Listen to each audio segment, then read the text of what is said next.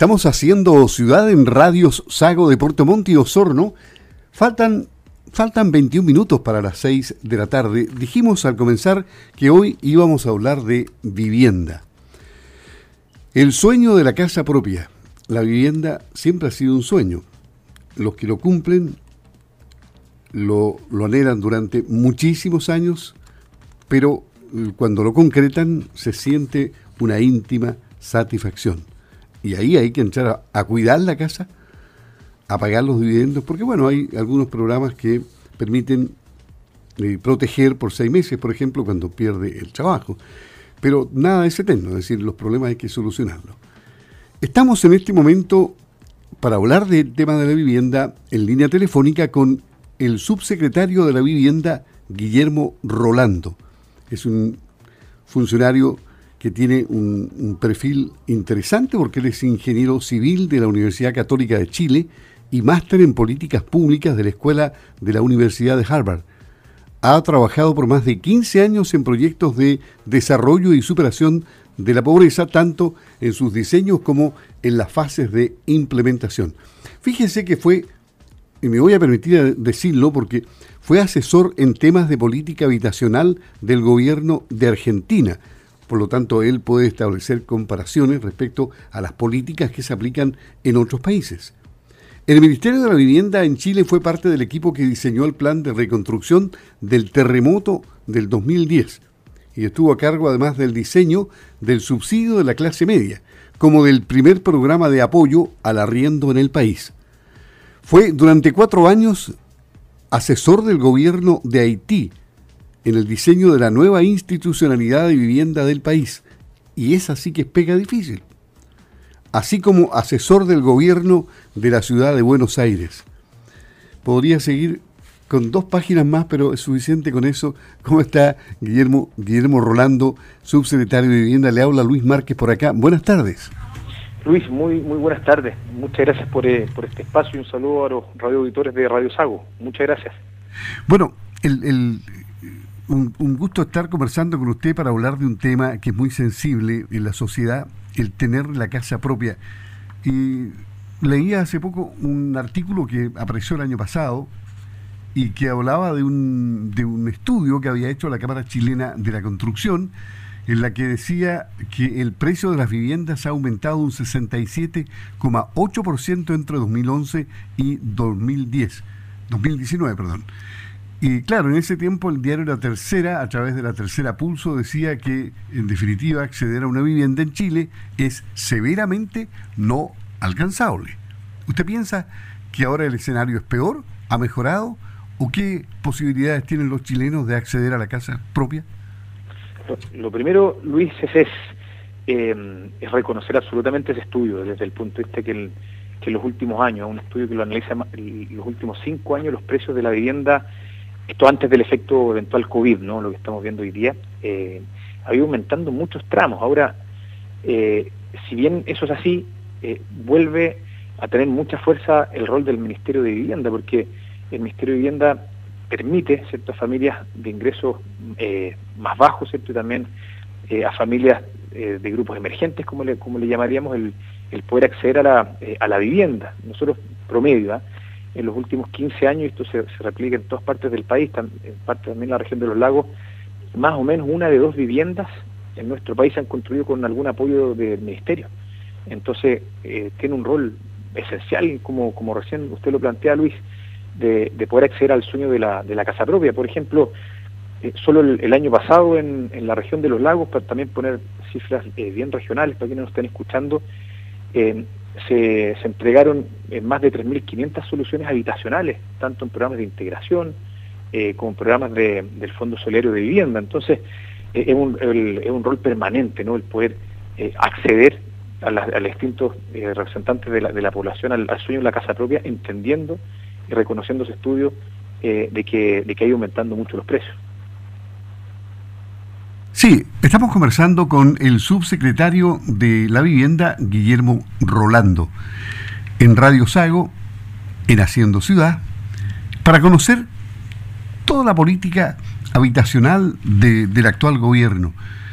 Em, hay una cosa Eh, decía en su presentación de que usted estuvo en Argentina, estuvo eh, como asesor en el gobierno de Haití, eh, trabajó en Buenos Aires, en el gobierno de la ciudad de Buenos Aires. ¿Cómo son las políticas de, Argentina, por ejemplo, las políticas habitacionales de Argentina? Un país más grande, un país más rico, pero también es un país en, el que hay muchos problemas. ¿Vamos adelante o vamos atrás nosotros en cuanto a políticas habitacionales?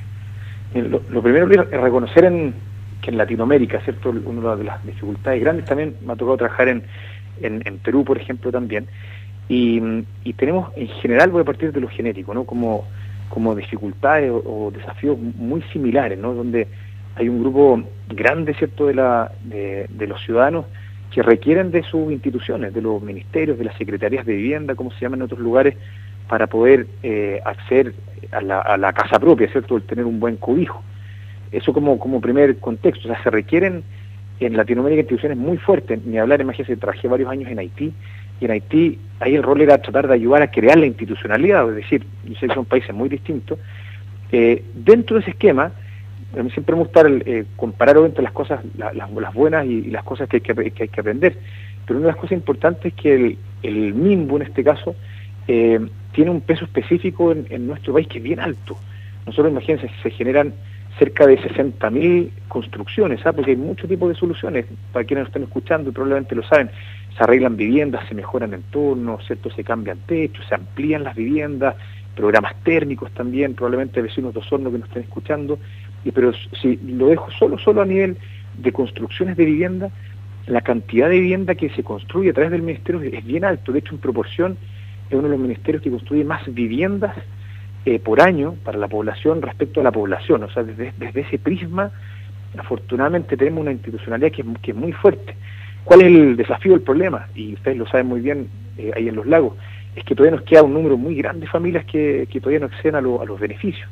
Y eso obviamente lo, que se requiere es cómo vamos acelerando más los procesos, que se entreguen más soluciones, pero afortunadamente, si es que uno lo pone en un contexto eh, latinoamericano, eh, sí se entrega un número bastante importante de, soluciones y lo otro, que, y creo que también es reflejo de esta conversación, que yo le agradezco mucho, que, que, no solo queda centrado o en la capital regional o en la capital nacional, sino que ustedes lo saben, también muchos programas, por ejemplo, rurales, que se trabaja mucho también, por ejemplo, región de los lagos, es decir, permite llegar a distintas partes del territorio pero insisto, eh, que aunque hay una deuda muy grande a nivel global, ¿ah? nacional, nosotros tenemos un estimado que todavía quedaría cerca de medio millón de hogares, que es mucho, medio millón, cerca de 500 mil hogares de nuestro país, que todavía requieren, obviamente, eh, tocar la puerta eh, del Estado para que los podamos ayudar para poder resolver su problema habitacional. Bueno, y hay una, cifra que día a día va creciendo porque las, eh, las familias de allegados eh, proliferan rápidamente, es decir, eh, se subdividen la familia y, y ahí hay un problema grave que es un es un saco sin fondo, tan grande como la salud, es decir, siempre crece, crece, crece y hay necesidades de la gente en tener casa porque se van formando hogares mm, y no tienen casa. Eh, ¿Cuál es la proyección que ustedes hicieron para este gobierno en cuanto a, viviendas?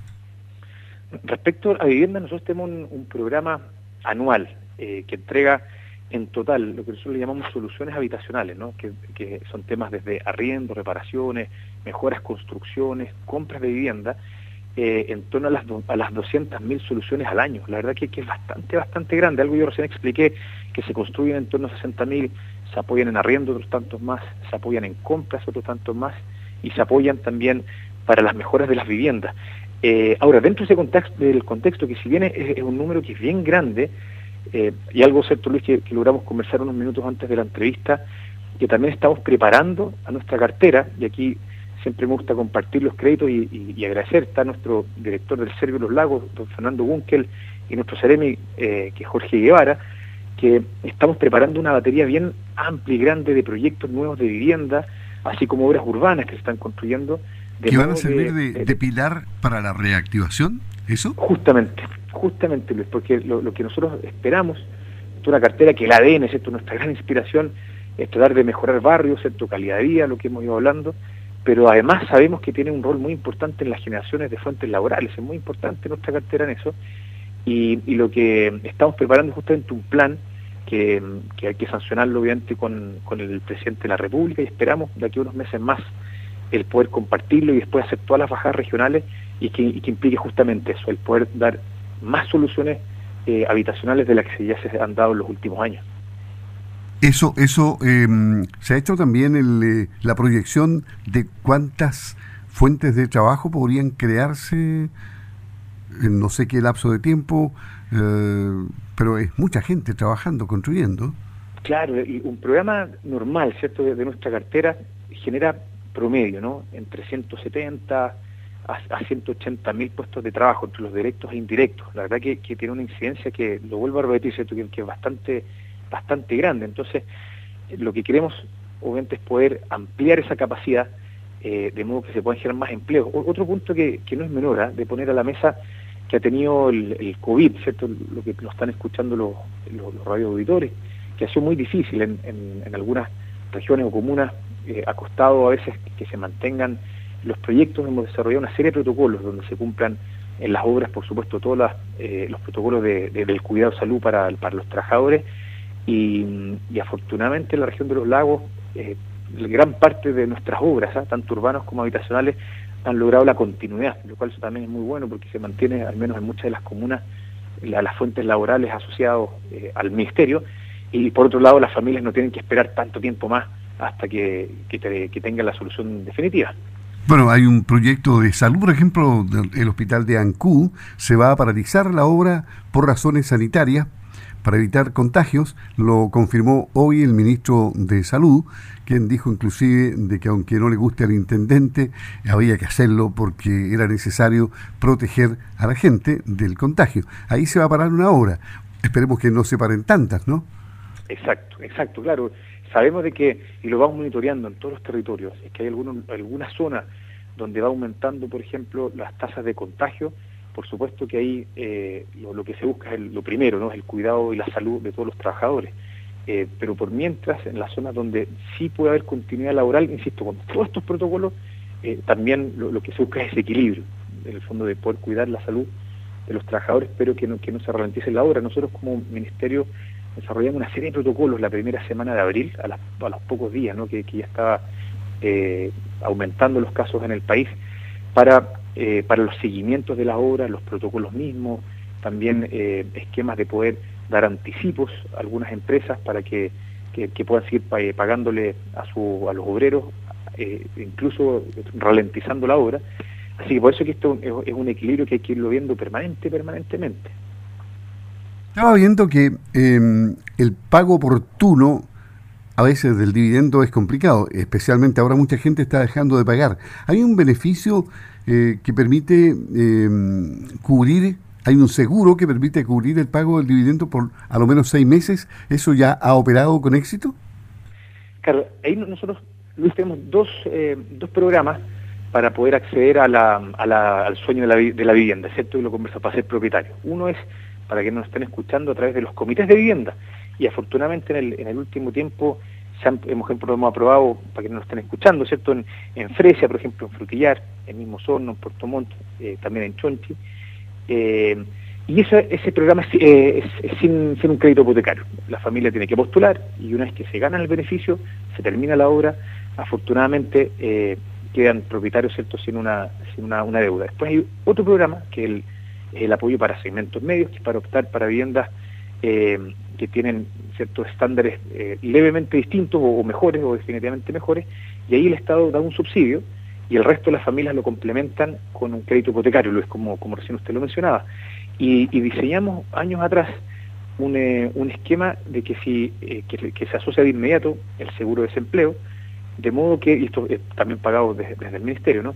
en el caso de que haya pérdida de empleo, podamos nosotros cubrir eh, por, por, seis meses la, cuota. Entonces, eh, lo que ya estamos observando es que esto está operando en, muchas partes, justamente, y sabemos que hay muchas familias que, están con la dificultad del pérdida de empleo por lo que está ocurriendo en nuestro país, y esperemos, esperemos, ¿cierto?, que haya una recuperación pronta de la economía, de modo que justo estos seis meses, que fue como, lo diseñamos, logre cubrir este, este bache, ¿cierto?, y que después, obviamente, las familias puedan eh, tener nuevamente su capacidad de ingresos para que sigan pagando el crédito hipotecario.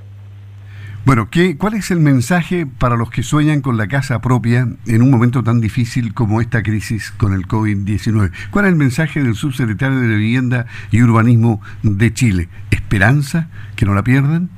Esperanza absoluta, y, no solo para que quede como palabra cierto de, buena crianza, sino que como estamos preparando eh, un plan de reactivación, eh, lo que justamente va a buscar es que hayan más soluciones habitacionales en las distintas regiones del país. Eh, de modo que, le esperamos, insisto, contar de aquí a algunos meses más en qué consistiría esa bajada para, la región de los lagos. Y lo otro, para que no solo también quede como, como una esperanza ahí en el aire, sino que ya hay un número muy importante de, viviendas que actualmente se están construyendo en, la región de los lagos. Y aquí nuevamente, con, gracias a todo el trabajo de, mis compañeros del Servio y de la, y de la Serenia Regional, nos quedan algunos desafíos importantes para, para poder aterrizarlo también, ¿cierto? Por ejemplo, no son lo que me tocó estar en el, en el verano y para quienes nos estén escuchando sabemos y que, hay un número importante de, comités de vivienda con quienes estamos trabajando eh, y, el compromiso es poder partir, ir destrabando temas de suelo, eh, predio vaqueano, para quienes no, obviamente lo conocen bien y nos están escuchando, y ahí con Seremi director, eh, y, pero afortunadamente sí había una, una capacidad de de ir entregando soluciones. Y la esperanza es esa, de que vamos a poner eh, más soluciones, va a ser un plan de reactivador de muchísima fuerza, donde esperemos obviamente por, eh, que, muchas familias eh, puedan ir también resolviendo sus problemas habitacionales a través del apoyo de, nuestra cartera. Bueno, usted también fue em, cofundador y director ejecutivo de América Solidaria y conoció mucho la realidad social de, de Chile y de Latinoamérica. Actualmente es miembro del directorio todavía, ¿no? El, claro, una, una, una fundación que, uno tiene mucho cariño, imagínenlo, la, eh, la armamos un grupo de personas hace, hace casi 20 años en realidad, 20, 20 años, donde el, el esquema cierto era cómo, eh, cómo podíamos eh, armar una, eh, una red de apoyo entre los distintos países latinoamericanos. Empezamos a trabajar ya en ese entonces en Haití, después en República Dominicana, en Argentina, en Bolivia, y, de hecho hay una presencia importante también de, de la fundación también en la región de los lagos y obviamente creo que, que, al conectar cierto distintas realidades donde hay aprendizaje mutuo entre los distintos pueblos y, donde creo, por lo menos aquí ya echando cosas mucho más personales, las cosas que uno lo marcan de, de, esas vivencias, es que uno aprende que todo lo que es diseño de política pública es con las personas. A veces uno, yo mismo no estoy aquí en, aquí en la Alameda, veo la Alameda Santiago de Chile, que uno podría estar probablemente todo el día en una oficina semi desconectado y, creo que, ese aprendizaje queda, ¿no? Lo quiero volver a conectar con Osorno, eh, con Puerto Montt, que me tuvo estar justo antes del, del, COVID, donde habían dificultades, y creo que muchos se acordarán, ¿no? En el, en el verano familias con una desesperación importante por tener la vivienda, y ahí armamos una mesa de trabajo con el intendente eh, que nos ha apoyado siempre en esto, y, creo que eso nos ha permitido el tratar de acelerar los procesos para tener mejores soluciones. Así que esas vivencias claramente a uno lo, marcan para tratar de ser, de poder aportar de la mejor manera estos roles. Ya, y en la parte, en la parte final, aprovechando las vivencias suyas, em, para terminar más relajadamente la entrevista, eh, usted fue cofundador de Fútbol Más. ¿Qué sensación tiene ahora cuando el fútbol está detenido? Recién en el mundo se está activando un poco y sin público, pero qué manera de sufrir los hinchas del fútbol, ¿eh? es verdad que somos muchos, muchos, que somos fanáticos, imagínate Luis, ahí también estoy tocando las, las cosas más personales. El, a mí toda la vida me gustó mucho el deporte, armamos es una fundación que a lo mejor algunos acordarán, en la Copa América del 2015, eh, las tarjetas verdes, no sé, capaz que alguien se acuerda. Sí, claro. ¿Se acuerdan? Eso de hecho eso lo, armamos eh, en ese entonces como fundación, que es lo que nosotros trabajamos en los barrios, en, hoy día estamos en ocho países eh, en, distintas partes, incluso en Kenia, en Francia, un, programa que ha crecido mucho y lo que buscamos es a través del fútbol, con la infancia, eh, poder, lo que le llamamos transmitir valores universales, esto lo que es respeto, perseverancia, y creamos una tarjeta verde que es como una herramienta pedagógica para reforzar todas las acciones positivas de, la infancia. Y, ahí se nos ocurrió en ese entonces el hacer esta campaña de, que los países se, se, puedan respetar en los himnos, que se veía que era una cosa imposible, teníamos este vicio de pifiar, pifiar, ¿cierto?, los himnos de los países hermanos, y, funcionó de, manera espectacular. Ahora, como, como hincha o como adicto al, fútbol, obviamente se, echa de menos, eh, pero pero se entiende en el, proceso que estamos. Ahí, hay algunas ligas, ¿cierto?, que uno ve en Europa que están recién, recién partiéndose en público. Yo creo que no, nos vamos a ver como seres humanos, no solo con el fútbol, ¿ah? otras cosas, vamos a tener que acostumbrarnos a probablemente a, nuevas normalidades, ¿cierto? Y, tener que, desde el cómo nos relacionamos, desde el cómo nos saludamos, desde el cómo trabajamos, eh, yo creo que esto no, no nos estamos dando cuenta, pero probablemente nos va a dejar una, una serie de, enseñanzas eh, y, creo yo, ¿no? De, de, de valorar también cosas que a lo mejor uno daba por hecho que eran evidentes y que, no es tan evidente, como, como saludar a tu viejo, saludar a tu vieja. Eh, y que hoy día o no poder saludarlos no, claro por distanciamiento justamente justamente Luis imagínense yo creo que todos tenemos algún cercano y con mucho dolor lo digo que, que han partido sus queridos viejos y, ni siquiera han tenido la oportunidad de despedirlo en un, en un cementerio o, no sé, o, a la distancia. Y me, me, quedo también, hay un esfuerzo enorme como país que hay que volver a levantarnos, eh, pero también, no sé, me quedo con esta reflexión, ¿no? De, cómo intentamos de repente valorar cosas que eran, cuando por muy sencillas que sean, que es importante valorarlas. El subsecretario de la Vivienda y Urbanismo, conversando aquí en Radio Sago, Guillermo Rolando. Nos despedimos de él. Muchas gracias por haber aceptado conversar con, con Radio Sago y esperemos que el futuro de la vivienda en Chile sea bueno y que esté inserto en esta reactivación del país post pandemia y que todo salga bien. Pues. Hay que ponerle mucho ñeque, subsecretario. ¿eh? Así, así va. Ahí, estaremos nuevamente. Un gran abrazo a todos mis compañeros del Servio de los Lagos, de la Seremia de los Lagos, que están en el día a día que esto sea una realidad. Así que un gran abrazo, muchísimas gracias. Muy bien a usted, hasta luego, gracias. Guillermo Rolando, subsecretario de Vivienda y Urbanismo, conversando aquí en Haciendo Ciudad de Radio Sago.